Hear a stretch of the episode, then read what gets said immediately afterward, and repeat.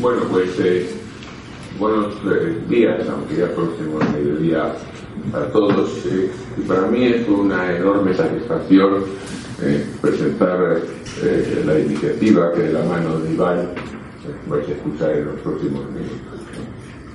Lo puedo hacer como de hacer como director de casa, pero para que veáis lo real de ello, lo hago como partícipe en el plan de pensiones Magallanes pero estoy con una amplísima sonrisa, eh, satisfecho del 14,65% de rentabilidad que se me dio en el 2016 o a 24 del 11, es decir, hace, no, hoy, no, hoy, hoy 28, hace cuatro días, el 14,46. Al final de la sesión admitimos partícipes, ¿eh? como el otro que vende al final los libros que presenta, por eso exactamente los mismos tiene una rentabilidad sensacional. Bueno, es una anécdota personal, pero la pura realidad y como digo, como inversor. Bueno, en Cáceres, los que sois de Cáceres, que nos conocéis de otros contextos, sabéis que además de lo que hacemos probablemente nos gusta hacer, a, asociarnos con buenas instituciones, con gente, como pone aquí el título, inteligente, sin llamar que no nos a los demás. Después hacíamos una reunión eh, de directivos de esta misma sala y programa la reunión, había un capítulo que decía jóvenes con talento. Yo me explicaba con talento porque parece que los demás no lo tienen. ¿eh? Decimos de jóvenes talentos. ¿eh? Bueno, pues inteligentes eh, yo creo que somos todos, ¿eh? pero especialmente eh, me encuentro satisfecho de la inteligente decisión que hicimos, quiero recordar que fue en julio de 2015 cuando decidimos ambas entidades asociadas. en Cáceres, que gestionamos nuestros propios planes de pensiones, y lo hacemos históricamente incluso de la mano de las antiguas cajas de ahorros y hoy en día bancos, supimos mutuamente con los tres socios fundadores de Magallanes hacer una iniciativa de alguna manera nueva que era asociarnos como prestadores de servicios, eh, como comercializadores eh, de un fondo que gestionan ellos y que obviamente pues venden a sus clientes. Y también a los clientes que como indirecto es mi caso, pero a través de los agentes, de los corredores, de los acuerdos de grandes cuentas que tiene la línea de Germán, pues se comercializan igual. Y esto ha sido, no solo en términos de rentabilidad, que ayuda mucho, sino también en términos de volumen, una historia de éxito hasta ahora. Si los datos que me ponen en esta misma hoja son acertados, hemos captado partiendo de cero y sin, digamos, la expresión, sopa fácil de una red bancaria vendiendo cualquier producto, pues a la fecha 50,30 millones, una magnífica cifra de fondos gestionados en la Pero igualmente a nuestros clientes y a de la parte de casa, les estamos añadiendo un valor, ofreciendo un valor añadido adicional, y es recomendándoles una entidad más pequeña que Cáceres, de tres magníficos socios que de forma independiente parten de Cebre y lo hacen, y asociándonos también dando nuestro digamos, marchamos de marca a nuestros clientes, viendo cómo este tipo de asociaciones pueden exitosamente funcionar para más. Adicionalmente, yo creo que vamos a contar ahora esta sesión con la experta opinión eh, de Iván, que así va a recomendar cómo hacer inversiones inteligentes, por lo cual adicionalmente sacaréis de esta reunión un segundo eh, eh, fruto. Me recuerdan aquí igualmente que ya, va, cuestión tienen casi 1.300 millones, por lo cual pues es una magnífica de gestión. Y sin más, pues yo le dejo la palabra a Iván y, como digo, por la satisfacción de director y de partícipe del éxito hasta la fecha, que espero que no pase como aquello que se decía de rentabilidades pasadas no justifica no van a las futuras, sino que en este caso siga siendo lo igual. Muchas gracias a todos por acompañarnos espero que el tiempo que dediquéis a estar con nosotros sea de vuestro interés y vuestro fruto. Eh, y entonces, pues sin más, pues Iván, por favor, la palabra es tuya.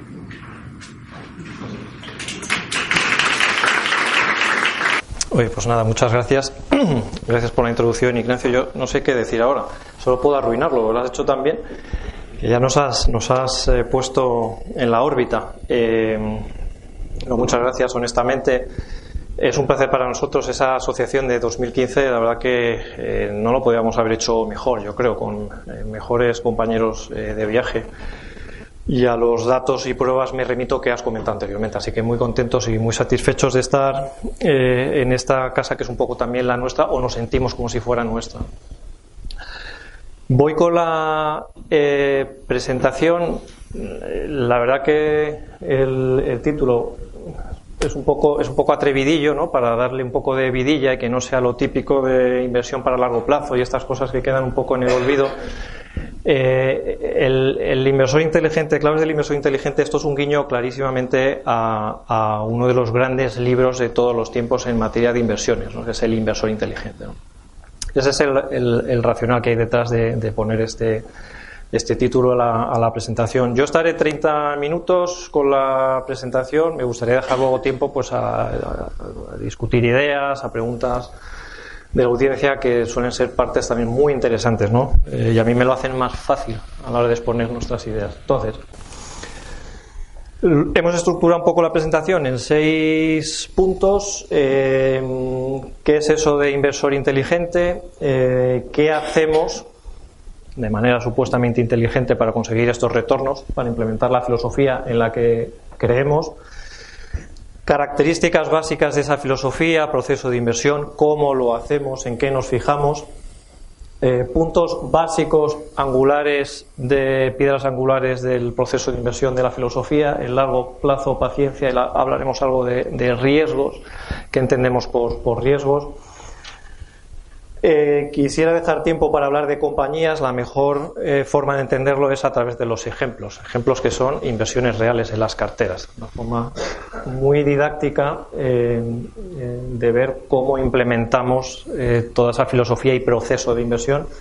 Y finalmente, datos sobre el plan de pensiones, rentabilidad ya se han dado, mm, la veremos un poco desde el inicio de la historia y sobre todo exposición, cómo está la, cartera actualmente. Eh, como comentaba, eh, claves del inversor inteligente, esto es un clarísimo guiño, en mi opinión, pues posiblemente uno de los mejores eh, libros, ya no solo de la inversión en valor, de la inversión, de la inversión en general. de hecho, habría dos formas de entender bien la filosofía, el proceso de inversión. Escuchar este tipo de presentaciones que hacemos, aquellos que creemos en la inversión en valor, o hoy eh, leerse el inversor inteligente, eh, con tiempo, paciencia y, dedicación. No hay nada en lo que vaya a decir, hablando honestamente, estrictamente original. Nuestro, nuestro mérito es haber cogido eh, las esencias recogidas por grandes inversores a lo largo de sus legados, o bien sus cartas, o bien sus declaraciones, o bien sus libros. Nuestra labor ha sido la de acumular ese conocimiento y ponerlo en práctica.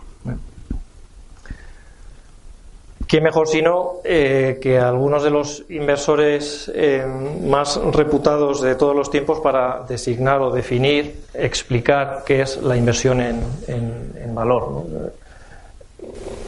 La novedad, esto lo solemos hacer en, presentaciones de este tipo, la novedad es para, de alguna manera, reafirmar o darle la franquicia que tienen estos inversores, que claro, nosotros decimos cuando hablamos de Warren Buffett, cuando hablamos de Seth Klarman, Benjamin Graham, son muy buenos, fenomenal. ¿En base a qué? Pues eh, eh, hemos pensado que a lo mejor es interesante eh, poner por qué los consideramos tan buenos, su franquicia. Su franquicia es su track record, su trayectoria, su historia como gestores. Seth Klarman posiblemente, es imposiblemente, es, es el mejor gestor de todos los tiempos en activo, posiblemente en los últimos, en los últimos 30 años. Supera la rentabilidad incluso de eh, el, propio Warren Buffett, ¿no? En los últimos, en periodo comparable, los últimos 25 eh, años, sobre todo. Tiene una rentabilidad del 17 anual compuesto. Esto básicamente es que sale ese gráfico que está distorsionado, donde la parte que parece que es el mercado, es el Standard Poor's 500 y su rentabilidad es la que veis ahí exponencial. Ha multiplicado por 154 una inversión de 1.000 euros hace 33 años. esta persona merece algo de atención. Él define, yo creo que es la mejor definición de qué es invertir eh, de forma inteligente, eh, con los principios del value investing. Eh, y una de las mejores, yo creo, definiciones en, dos frases, con dos palabras. Comprar activos con descuento y luego vamos a lograr un poquito más que eso de descuento, lo vamos a poner en contrapunto con el margen de seguridad, un poco más técnico, pero comprar activos con descuento, frente al valor fundamental y esperar tiempo. Eso tiene que ver con el largo plazo, con la paciencia. Todo gira, toda inversión, eh, value, no value, toda inversión a largo plazo, incluso empresarial, gira en torno a comprar activos por debajo de lo que valen y esperar. Lo que está en la mano del gestor responsable de inversiones, el que toma las decisiones, es eh, el descuento. Identificar el valor y comprar el descuento. Lo que no está en nuestra mano y depende de nuestra actitud y la de nuestros inversores es el factor tiempo.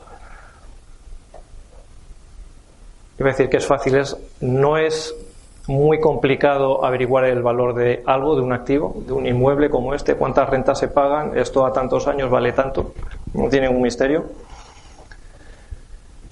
La historia es que si hay una diferencia entre el valor y lo que cotiza o se transacciona, no sabemos, y eso es una incógnita que está sin resolver, no se sabe cuándo ese precio y ese valor van a converger. Hace falta paciencia, tiempo.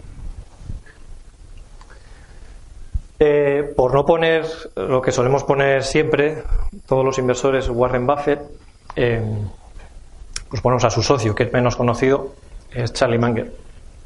Charlie Munger gestionó también una cartera de forma muy exitosa durante algo más que una década, 14 eh, años, y tuvo una rentabilidad, yo creo que extraordinaria, 22% anual compuesto en 14 años, hace que 1.000 euros se transformen en, en 16 lo que dice esta persona es digno de escuchar también. ¿no? Eh, tiene una buena, eh, un buen track, un buen activo intangible. Toda inversión inteligente es value. Esto ahonda o abunda en lo que he comentado eh, anteriormente.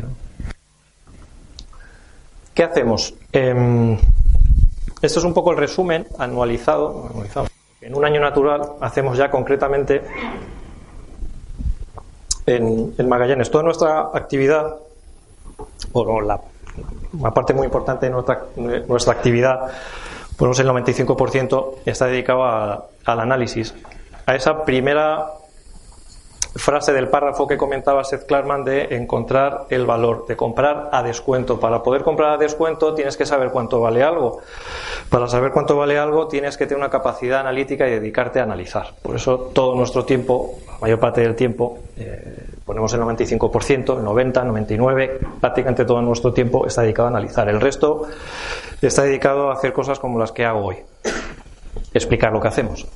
Eh, no estamos aislados en un sitio y no hablamos con nadie. Es, bueno, es muy bueno eh, relacionarse con la gente, es muy bueno tener clientes, es muy bueno dar explicaciones. Pues es, tocar un poco la, realidad. A veces estamos descontando flujos de caja todos los días y no sabemos muy bien lo que hay alrededor. Eh, está bien explicar lo que hacemos Em, eh, estar en contacto con nuestros inversores, con los clientes, con esa eh, responsabilidad eh, fiduciaria que tenemos. Gestionamos el dinero de, otras personas. Ese es el resto del tiempo que dedicamos. No hacemos otra cosa más que eso.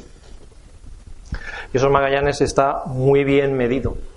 El equipo de inversiones tiene que dedicarse única y exclusivamente a lo que debe dedicarse, al análisis. Eso es importante. Eso, basado en la experiencia que hemos tenido, que se ha tenido en otros sitios, son esos pequeños detalles que marcan la diferencia. No te dedicas exclusivamente a lo que es la actividad principal.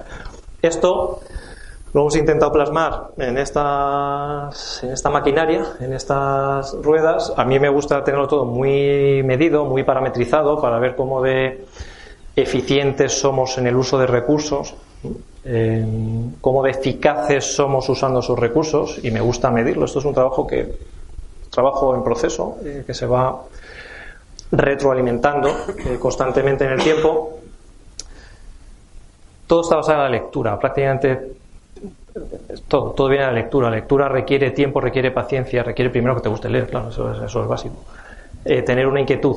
Em, em, todas las ideas vienen por un trabajo que empieza con la lectura de sus cuentas anuales, sus estados financieros.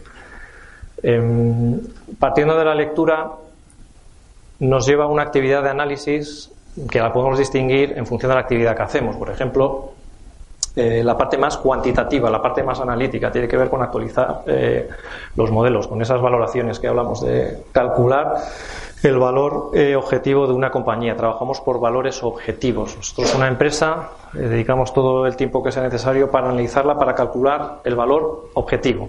Eso lleva unos modelos, no es, no es la NASA, no son modelos muy sofisticados, es un modelo cuantitativo, basado lógicamente en, las cuentas anuales, en el flujo de caja, que nos dice cuánto vale la compañía según las hipótesis que nosotros eh, barajamos. Actualizamos 100 modelos eh, de forma trimestral.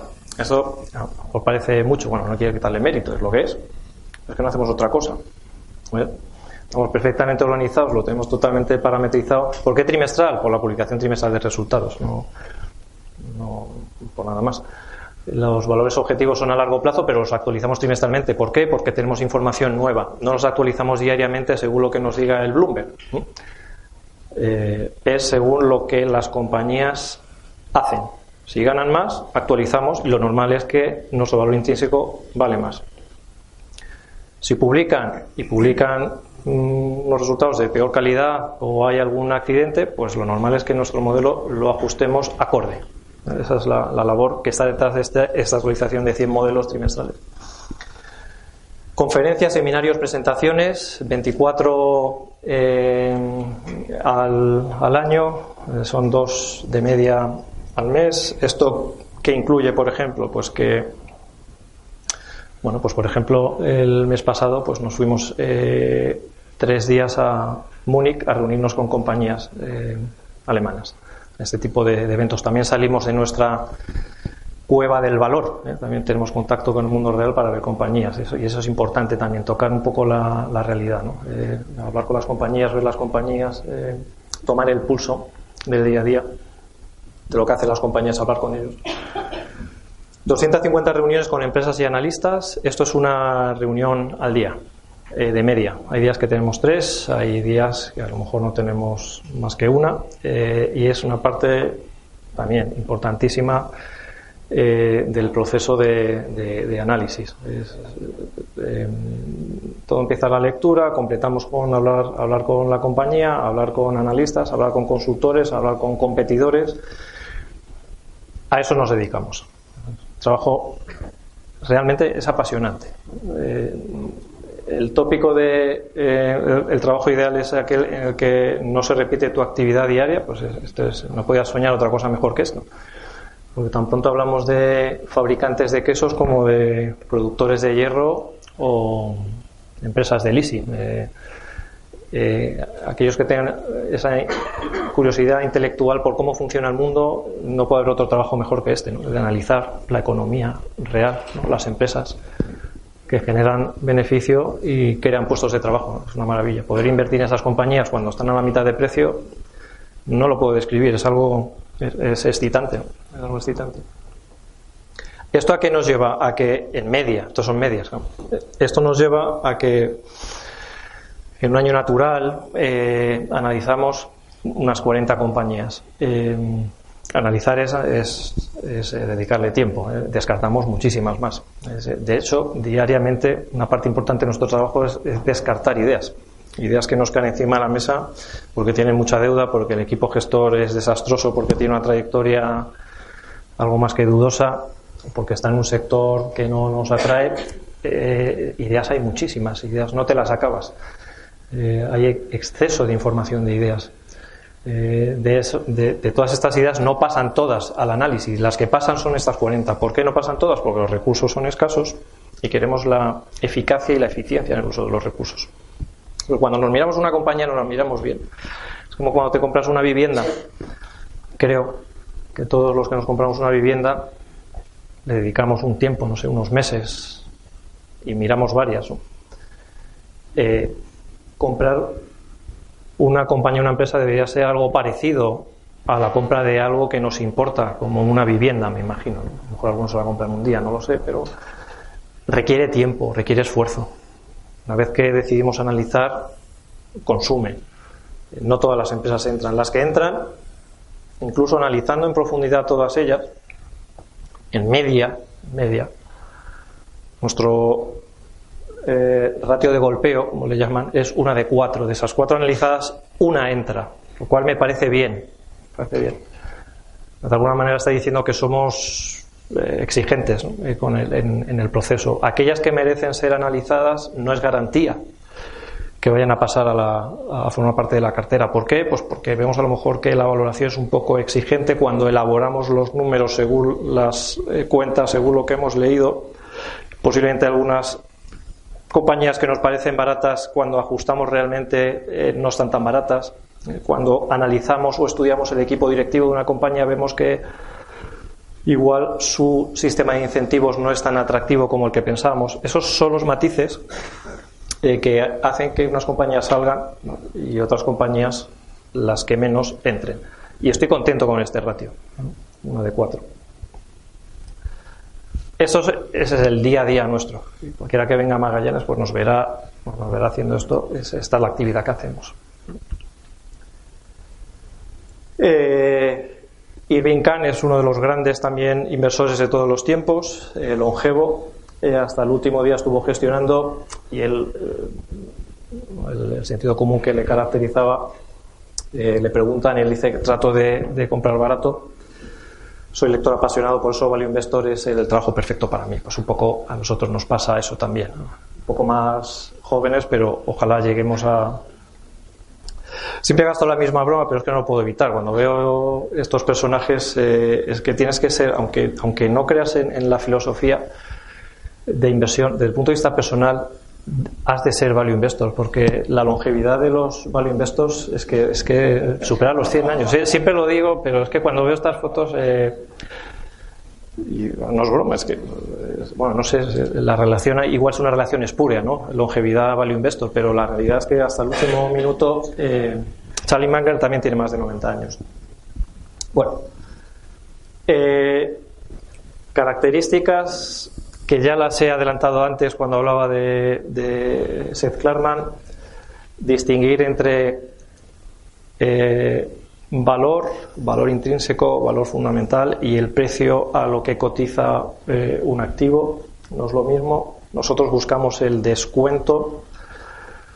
Eh, compramos activos que tienen un valor por debajo de lo que nosotros consideramos que vale eso es invertir.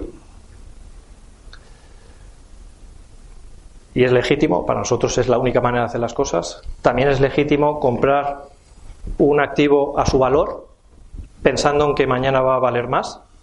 Eso es legítimo, es una forma de invertir también. Y eso es especular. No le pongo connotación negativa. Intento explicarlo pausadamente y diferenciándolo para que se vea la, la diferencia. Nosotros invertimos porque compramos a descuento. No especulamos porque compramos algo que pensamos que va a valer más mañana. ¿Por qué? No siendo. no, nos parece mal. De hecho, nos parece bien, porque en tanto en cuanto muchos partícipes, eh, eh, miembros del mercado, invierten con esta filosofía, hay más probabilidad que haya más ineficiencias en el mercado que podemos aprovechar nosotros. Si todos fuéramos value investors, pues yo no estaría hablando hoy aquí, seguramente. Eh, y el mundo sería de los ETFs justamente merecido. Dependemos que haya un equilibrio en gente que invierte con otra eh, perspectiva, comprar a descuento. Porque esto es importante, igual, es que no es del value, ni siquiera de las inversiones, es del comportamiento racional del ser humano. Eh, cuando compra algo, tienes más posibilidades de ganar si has comprado algo. La expresión ganga, esto es una ganga, es que no puedo perder. ¿eh? Eh, los descuentos. Eh, si compras por debajo de lo que vale, una parte importante de tu ganancia ya la has hecho en, la compra. Si compras algo por lo que vale, la ganancia que posiblemente puedas tener no depende de ti, depende del, dependes del que te vaya a comprar. Es otra forma de verlo. No queremos que esas rentabilidades que hablábamos al principio dependan de que otros compradores estén dispuestos a comprar nuestros activos a mayor precio. No queremos que la fuente de rentabilidad sea esa. Queremos que la fuente de rentabilidad sea porque compramos barato. Soy muy pesado, insisto en esta idea, pero es que tampoco hay más vuelta de hoja que esto. Son los puntos básicos de los que no hay que desviarse y machacar y machacar y repetirlos. Y no, nunca mm, eh, olvidarse de ello. Es fácil explicarlo, el día a día no es, no es tan fácil. Eh, y tiene que ver con las emociones y la actitud y eh, tu temperamento. cuando ves que, lo pongo en el lado contrario, y tengo algún, yo creo que tengo algún ejemplo, ahora lo veremos no tienes una posición, la posición te va en contra, empiezas a dudar de tu modelo, empiezas a dudar de tus 100 modelos actualizados, empiezas a dudar de tus dos meses de lectura compulsiva sobre un valor, igual te estás equivocando. Eh, eso es lo duro. Lo, duro no es que uno más uno sean dos, a ver si son tres o a ver si es uno. Lo duro es que el mercado pone a prueba tu análisis. Aquí la clave es paciencia. Eh, Tú no estás en lo correcto porque el mercado te diga que estás en lo correcto o no estás en lo correcto. Tú estás en lo correcto si tus cálculos de valor intrínseco son buenos. Pero el valor viene cuando viene, no, no, no viene mañana. A lo mejor viene mañana, a lo mejor viene en dos años. Y eso hay que tenerlo muy interiorizado. Si viene mañana es muy fácil interiorizarlo. Apenas te das cuenta, te levantas y ha venido. Pero si viene en dos años no es tan fácil. Y cuando hablamos de largo plazo y decimos un año, esto en un año está. Es que un año es un año eh, y aguantar una posición en contra de un año, pues hay que aguantarla, y a veces dos años. No te terminas de acostumbrar, lo que haces es aprender de la experiencia. En 17 años gestionando veo que eso funciona. Eso es la retroalimentación. Sé que cuando más sufro una posición, generalmente, salvo fraude, también me equivoco, me equivoco, salvo fraude, al final eso paga, pero tienes que aguantar tiempo. Con lo cual, con esto, que me he enrollado o lo he elaborado, eh, he tocado el largo plazo, la paciencia, tener una actitud contraria. Más finamente eso es ser contrario. Es esto, es lo que he explicado antes. Ser contrario es no ser un rebelde, y por la vida ya, mm, negando la mayor y discutiendo con todo el mundo. Es eh, y esto está basado en la experiencia, nuestras, de nuestras mejores ideas, pero nuestras mejores ideas de doblar o multiplicar, no de he ganado un 30%, no, no, de ganar dinero de verdad, de multiplicar, generalmente han sido las más contrarias, las que nos ha costado defender, las que a nosotros mismos nos daba, no sé cómo llamarlo, eh, eh, pudor o, o reparo defender. Pues incluso dudábamos, pero lo, que valía estaba ahí, era cuestión de tiempo.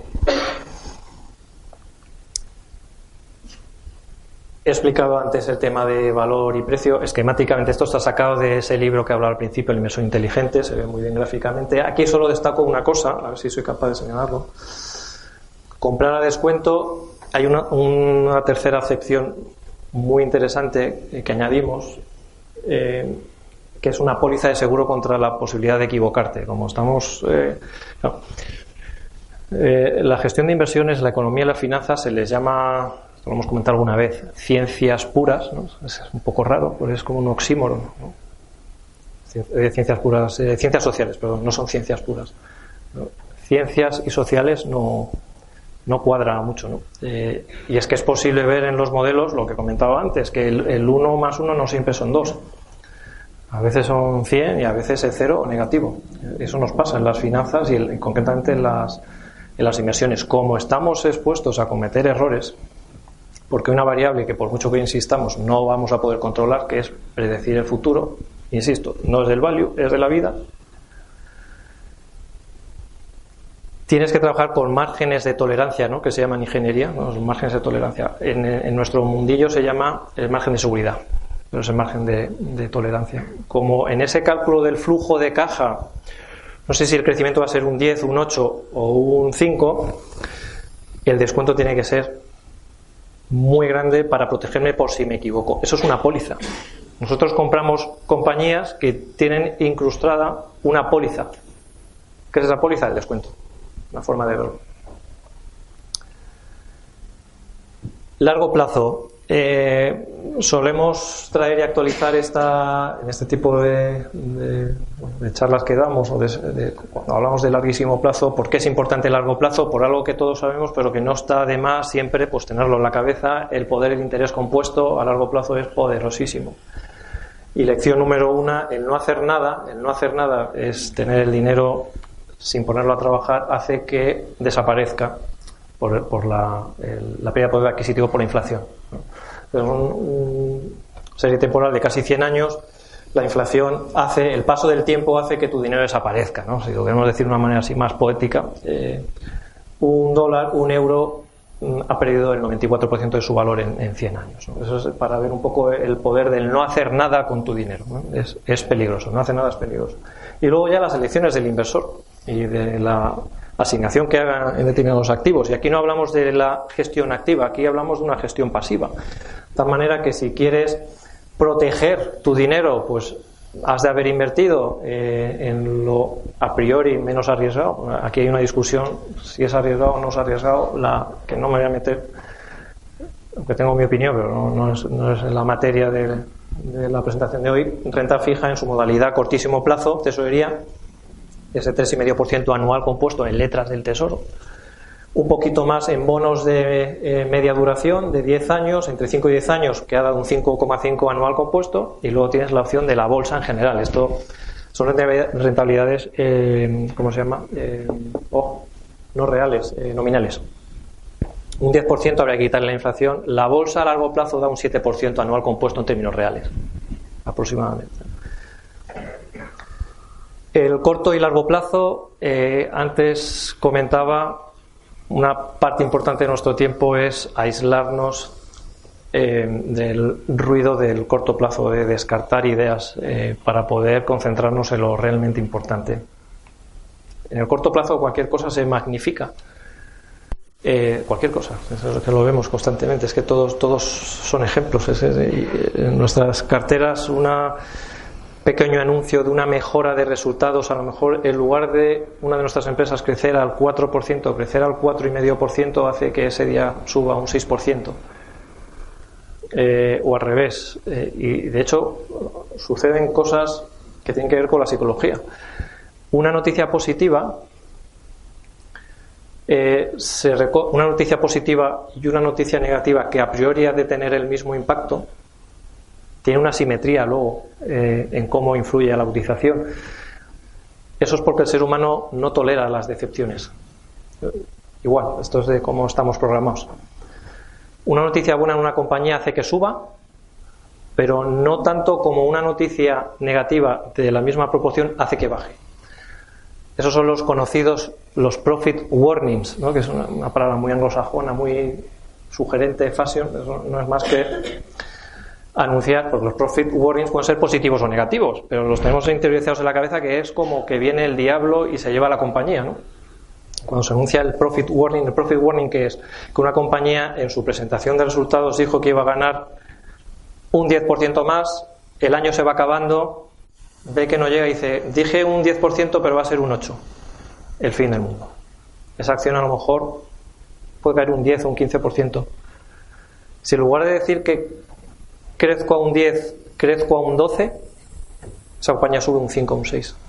¿Qué explicación racional tiene? Ninguna. Desde el punto de vista de psicología es que no toleramos las, las noticias negativas. Nos ha defraudado, no la queremos, la vendemos. No sé por qué decía esto. Ah, sí, por el largo plazo. En el largo plazo esto se suaviza. En el largo plazo, ¿eh? esto también es crítico. En el largo plazo la cotización de las compañías debería de mimetizar su evolución en resultados. Tiene toda la razón del mundo, todo el sentido común del mundo. La razón es que si el beneficio por acción, el EBITDA, el beneficio operativo, las ventas, el flujo de caja, cualquier unidad métrica que consideremos como indicador de que una compañía lo hace bien o mal, crece y crece y crece en el largo plazo con sus vaivenes, la acción ha de ir detrás necesariamente. En el corto plazo ocurre lo contrario, es raro que la acción vaya un poco detrás de lo que hacen los resultados. En el largo plazo se mimetiza, pero ya estamos en largo plazo. Por eso ponemos esto de las cuerdas en el corto plazo, todo es ruido, todo fluctúa, somos susceptibles, somos humanos, tenemos impulsos, en largo plazo todo cae por su propio peso. Un ejemplo, eh, yo creo que ya vamos a pasar a la cartera y ejemplos. Eh, esta es una empresa griega que está en la cartera de plan de pensiones. Eh, ahora lo digo alto y fuerte, ¿no? que tenemos una empresa griega en, un plan de pensiones. Esto hace dos años eh, lo decía, pero a lo mejor un poco más suave, porque de hecho estuvimos sin mercado un mes y medio. Me acuerdo agosto del 2015. Eh, bueno, pero otra historia. Eh, no, por si no me enrollo con los, con los detalles, pero claro, eh, esto es la realidad. Esto cuando decimos largo plazo, comprar barato, sí, sí, fenomenal. Yo, yo eso lo hago, yo, fantástico, vale. Pues comprar barato, largo plazo y ser contrario implica que en el 2015 tienes que comprar acciones griegas. Mm, igual no soy tan value. Ahora lo pongo un poquito, no es broma, pero lo, lo, lo adorno, lo recreo, ¿no? Para que se nos quede un poco también, la forma de que se nos queden las cosas. No era fácil, pero a 5 euros mitilineos, mitilineos rápidamente es un holding de, la, de una familia, la familia mitilineos, que tiene tres activos que son únicos y de los mejores gestionados en el entorno griego. Tiene una compañía, una especie de, bueno, tiene una empresa de ingeniería que en un momento dado esa empresa de ingeniería también la teníamos, al final la, la OPO hizo el buyout de los minoritarios, en un momento dado esa empresa de ingeniería se llama Metca, Metca teníamos las dos, eh, cotizaba por debajo de la caja. Eso, claro, los, tiempos felices de Benjamin Graham, ahora no hay acciones así, yo no las conozco. Eh, empresa de ingeniería es el, tiene también el mayor operador nacional eh, eh, de energía, operador, eh, una especie de Iberdrola, tiene la Iberdrola de, Grecia y tiene uno de los productores de aluminio más eficientes de toda Europa. Pues en un momento dado, cuando nosotros empezamos a comprar, también la inversión como la nuestra lleva a que te anticipes en la compra y la venta. Compras antes y sufres. Aquí sufrimos más de la media. Luego hemos disfrutado también, pero compramos en el entorno de 6, eso sí me acuerdo perfectamente. Eh, a ese precio estaba a una cotización, no sé, por, ponerlo de forma entendible, era pues, a lo mejor el 20% del valor de liquidación estabas comprando o, cuatro veces el PER, ¿no? Todos hemos oído del PER, menos de cuatro veces, sin problemas financieros, claro, era Grecia. En ese momento Grecia salía o no salía del euro en esa salida del euro tenía activos que podías vender y no tenías un compromiso financiero que te hiciera quebrar la compañía. Es que algo valía en esas minas, algo valía esa ingeniería y algo valía, claro, algo valía, para nosotros valía el doble. Eh, pero se nos fue un 33% abajo y la suspensión de la cotización durante un mes, creo recordar. ¿Qué pasó luego? Pues, eh, pues eh, iba a decir el resto es historia, no es historia porque todavía la tenemos en cartera y pensamos que vale más todavía, eh, pues que ha multiplicado por tres desde el mínimo. Nosotros vamos ganando algo más del doble. Es una posición que en el plan de pensiones está, alrededor del 1%. Esto es paciencia, hacer los deberes, confiar en lo que haces. Hombre, siempre está el riesgo de equivocarte. Por eso compramos con un margen de seguridad que nos parecía muy elevado, pero aún así sufrimos. Un tercio, no, es fácil. No es fácil en ese momento. Eh, tenemos que hacer el esfuerzo de retrotraerse a verano del 2015 y tener una posición griega. Yo creo que todos hacemos el esfuerzo y es duro. Los bancos no teníamos, porque en un banco si te equivocas no tienes muchos activos que vender. El edificio a lo mejor, pero era una fracción del balance que tienes. Por eso tenemos una predilección por compañías industriales que tengan activos, que si vienen mal dadas se pueda liquidar. ¿Que no vas a ganar? No, pero no vas a perder todo posiblemente. Que no tengas mucha deuda, que no se lleve por delante la compañía. Esto es un ejemplo para explicar eh, lo que decía de largo plazo, análisis, capacidad de aguante, ser contrario, riesgos. Bueno, aquí no lo veo ni yo, o sea que va a ser complicado, pero vamos, lo resumo. Riesgos, y como voy un poco que me estoy pasando, esta es la elaboración perfecta nosotros que entendemos por riesgos. Riesgos, para nosotros lo hemos dicho en algunas ocasiones, no son las medidas estadísticas de la volatilidad y la sigma y la beta y todas estas cosas, que están bien en el mundo académico de consultoría, no en el nuestro de invertir como un empresario. Háblale a un empresario de la volatilidad. Riesgo es perder dinero y no recuperarlo. Ese es el riesgo que, por otro lado, es el riesgo que tenemos todos los mortales. Eh, eh, ese es nuestro riesgo. Eso nos modula la forma de invertir en, el, eh, en la siguiente manera. No importa cuánto pueda valer una compañía, el doble, el triple, em, si nos estamos enfrentando a un evento de quiebra de la compañía por deuda. Vale tres, vale, pero si no salen las cosas, ¿qué pasa? No, si no sale, desaparece. No, pues da igual que valga tres veces.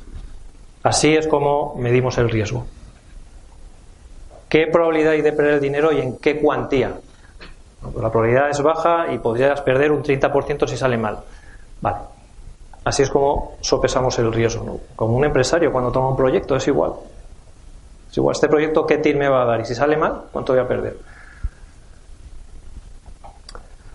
Tipología de compañías, no me voy a parar en cada una de ellas en mucho detalle, pero es un ejemplo, es una destellada de eh, parámetros en los que nos fijamos, etiquetas eh, que seguimos, que fijamos, que nos gusta, no son exclusivas de cada valor, hay valores que tienen tres, cuatro o casi todas, eh, pero es lo que nos gusta en ese descarte, en ese, en ese, en ese trabajo diario de recibir ideas nos fijamos en, estas, en estos criterios. Es una compañía familiar, es una compañía que tiene poca deuda. ¿Qué cobertura de eh, analistas tiene? Eh, poca, mucha. Eh, ¿Qué vencimientos tiene la deuda en el corto plazo? ¿Qué trayectoria tiene el equipo directivo?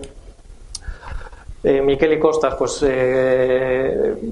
ahora tiene más cobertura. Cuando empezamos no tenía cobertura prácticamente de análisis. Cuando empezamos, cuando empezamos cuando empecé hace 10 años a mirarla, no, Magallanes no existía. Em, enfoque diferente, contrario y polémico a lo mejor. Scorpio es em, una compañía no fácil de digerir. Está en un negocio peliagudo que es el transporte marítimo de gasolina y diésel. Es, muy duro. Pero se está vendiendo a una fracción de lo que en un ciclo normalizado vale. Em, merece la pena estar ahí no tenemos el 20% de la cartera ahí, tenemos un 3%. Eh, también somos conscientes de ese binomio de si sale bien, si sale mal. Pero está claro que es un sector, no sé si de los más odiados eh, a nivel bursátil, si no es el que más, de los que más. El sector de eh, transporte marítimo, concretamente el de combustibles, concretamente el de mm, petróleos y muy específicamente el de gasolinas y diésel. Es un nicho de nicho compañías familiares, socios fundadores, OCI es, eh, es, una empresa de fertilizantes, también es un poco odiado, por, eso que hay varias categorías que solapan. Es una empresa holandesa, eh, está gestionada por una familia eh, con un track record impresionante en la gestión de compañías, especialista sobre todo en, en fertilizantes basados en nitrógeno, en nitratos. Hace un poquito de potasio también. Situación financiera excelente, Gela, seguramente Gela eh, os suene eh, si habéis hecho la revisión del coche o habéis pasado por la parte de luces y de componentes, de suministros de, no sé cómo llamarlo, sí, del automóvil. Hay dos marcas potentes, Bosch y Gela. Eh, esta es una de las ideas que nos vino por observación. No hemos hablado como cómo nos llegan las ideas. Eh, esta es una típica idea que nos llegó por observarla, por ver que existía, que estaba ahí, que los productos que venden son buenos y el cliente está satisfecho con esos productos. Una empresa familiar, la familia Gela. Situación financiera muy buena. Compañías fuera de moda, Uniper. Uniper es el spin-off, es eh, eh, parte del negocio que mm, se desprendió de E.ON. recientemente ha sido paga a 22 euros y medio el spin-off lo recibimos a 10 euros hace un año. Y yo creo que voy a abreviarlo un poco porque para dar tiempo, ¿no? Un poco a preguntas, yo creo, sí. Eh, pequeño frente a grande Avencia, productor de quesos, lo hemos explicado en varias ocasiones. Preferimos Avencia a Danone o, o Unilever, está más barata, menos conocida proceso de reestructuración. Nos gustan algunas compañías de telecomunicaciones y, nos gusta específicamente la de Polonia, Orange Polska. Un proceso de reestructuración muy, muy interesante y muy desapercibida. Holdings, Buick, es un holding en el que estamos desde el principio y nos ha costado porque estuvo dos años eh, que el mercado no reconocía el valor y ahora de repente el mercado, el mercado es que es así, es, es pendular. Todo el mundo está prestando atención a, a WIC, una de las principales posiciones de hecho de, del plan de pensiones. Renault, otra de las principales posiciones del, plan de pensiones. Fluidra, mm, bueno, no sé, no mucho tengo que explicar de Fluidra porque yo creo que ya casi todo el mundo sabe lo que es. Si no lo explico, es el líder mundial en piscinas y, y, yo casi todo el mundo sabe o lo ha leído. Eh, ha llegado a un acuerdo para fusionarse con Zodiac. Zodiac, los de las, las lanchas neumáticas, aunque ese negocio lo, vendieron, pero es famoso por eso. Ya será el, eh, posiblemente el líder mundial con Estados Unidos en, todo lo que tiene que ver con piscinas y accesorios. Una historia muy bonita. Eh, Fluidra, eh, una historia preciosa de paciencia, de largo plazo, de un equipo directivo con mucho coraje, con mucha visión empresarial, con largo plazo. Eh, hay un estudio por ahí que recomiendo que es eh, empresas familiares que siempre tienen un, una rentabilidad extraordinaria sobre el resto de empresas. ¿no? Es por capacidad de, largo plazo. Tuvimos la suerte de nuestro evento de Barcelona este año tener a Eloy Planes, al consejero delegado, eh, hijo del fundador, eh, presidente ejecutivo de, de Fluidra, nos contaba la, historia. Ves, se desprende, porque unas compañías destacan sobre las otras. ¿no? Porque la publicación de resultados trimestrales hay que hacerlo, pero no me va la vida en ello, la vida me va en los próximos tres o cinco años esa forma de pensar. Eh, ventajas competitivas. Eh, aquí tenemos a Morim, eh, una de cada tres botellas en el mundo de vino lleva un tapón de corticeira. Ventaja competitiva importante. Y esto es un poco los. A lo mejor explico uno de los ejemplos que he traído. Uh, yo creo por ser de los últimos novedades porque Savencia está desde el principio prácticamente, Miquel y Costa está desde el principio, Renault mmm, eh, la, empezamos a comprar a mediados de, de año, eh, mayo, junio, nos aparece la idea, el sector de automóviles ha tenido una caída, Tesla parece que se va, bueno, va a copar todo lo que es el negocio del coche eléctrico, nos llama la atención, y empezamos a documentarnos. ¿no? Ahí es como empieza la idea. Y nos damos cuenta que posiblemente estemos ante uno de los sectores, el de productores tradicionales de automóviles, concretamente, concretamente los europeos, más baratos que yo he visto en mucho tiempo. Requiere tiempo, requiere análisis, pero es lo que tenemos, es lo que decía al principio. Eh, en términos cuánto de barato. Eh, en términos de beneficio operativo, concretamente el negocio industrial de Renault, pues lo estás comprando a unos múltiplos en torno a dos veces. El negocio industrial de cualquier industria, pues su negocio operativo, su EBIT, el múltiplo, a lo mejor está entre 10, alrededor de 10 veces, 12 veces, 15 algunas. Esto está en torno a dos veces. Pero esto pasa también con eh, el resto de fabricantes, productores, distribuidores tradicionales de, coches. Y esto mm, muy rápidamente es porque en la carrera por el coche eléctrico el mercado ha identificado y está valorando según su percepción quiénes son los ganadores, quiénes son los perdedores. Cuando miras los datos ves cosas que no cuadran con la valoración de los que supuestamente son los ganadores, Tesla, con los que supuestamente son los perdedores, los que no son Tesla, básicamente. Eh, ves discrepancias importantes.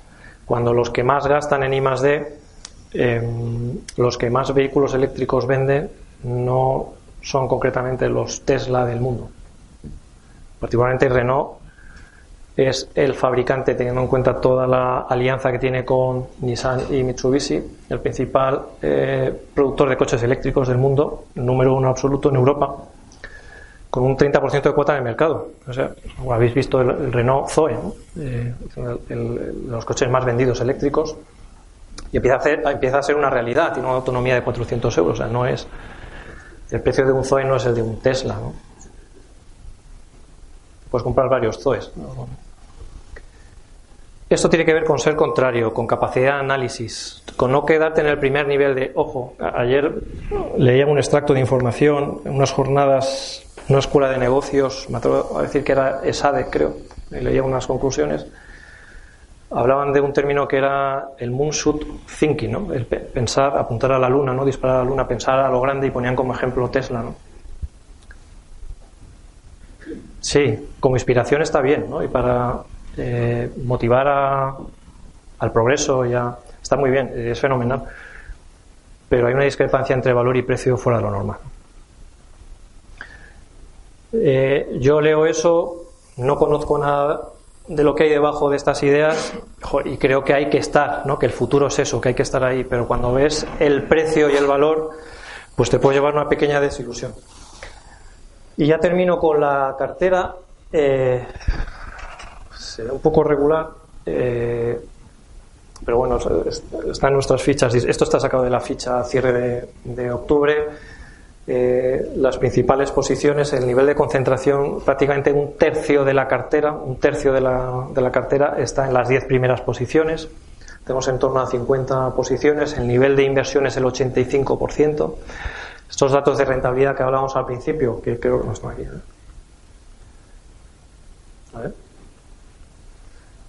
Desde inicio del, pero esto está a 30, eso está a cierre de octubre un 16,70%, está con un 85% de nivel de inversión. No empleamos toda la caja, no estamos en una urgencia de emplear toda la caja. La caja es un subproducto de los niveles de inversión, eh, de, los, de las ideas de inversión que tenemos.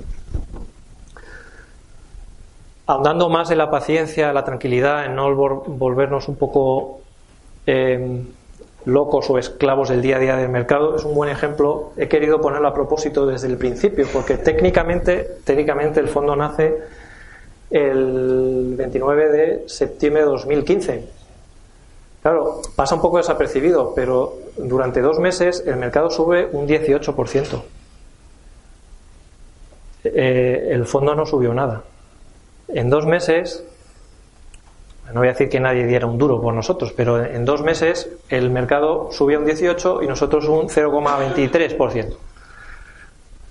Tranquilidad, estamos buscando valores, hay que invertir pensando en el futuro, a ver si ve una corrección porque el mercado ha, subido mucho. Nosotros sabemos las compañías que queremos, pero es que han subido mucho de precio y el mercado nos dio una oportunidad y compramos. Y compramos bien, compramos fuerte.